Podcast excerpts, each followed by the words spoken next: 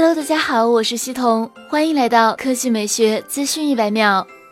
第三季度战罢，智能机厂商的最新座次纷纷出炉。今日，知名统计机构 IDC 发布了第三季度全球市场智能机出货统计，当季全球智能机出货量三点五八亿台。同比增长百分之零点八。厂商方面，三星以七千八百二十万台出货，百分之二十一点八的份额位列第一，同比出货量增幅百分之八点三。华为以六千六百六十万台出货，百分之十八点六的份额位列第二，同比出货量增幅为百分之二十八点二。三到五名分别是苹果、小米、OPPO，其中 OPPO 增长百分之四点一，苹果和小米则略有下滑。IDC 研究主管认为。虽然华为在海外市场受到美方实体清单事件的影响，但其在中国市场仍极为受欢迎，成为增长发动机。此前，IDC 发布的第三季度中国市场智能机出货统计显示，此前 IDC 发布的第三季度中国市场智能机出货统计显示，华为以四千一百五十万台的出货量。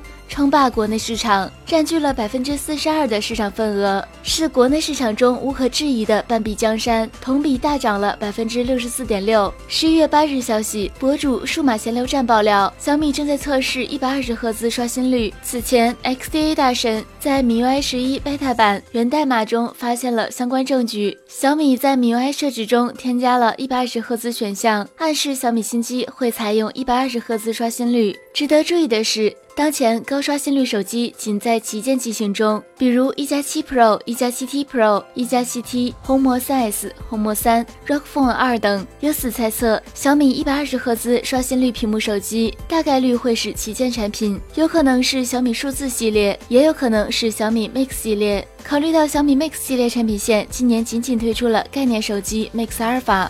尚未有大规模量产机型问世，因此不排除明年上半年小米率先发布 Mix 四的可能。当然，如果小米 Mix 四明年亮相的话，那么搭载骁龙八六五几乎没有什么悬念，值得期待。那么今天的问题来了，你能看出高刷新率屏幕的区别吗？好了，以上就是本期科技美学资讯每秒的全部内容，我们明天再见。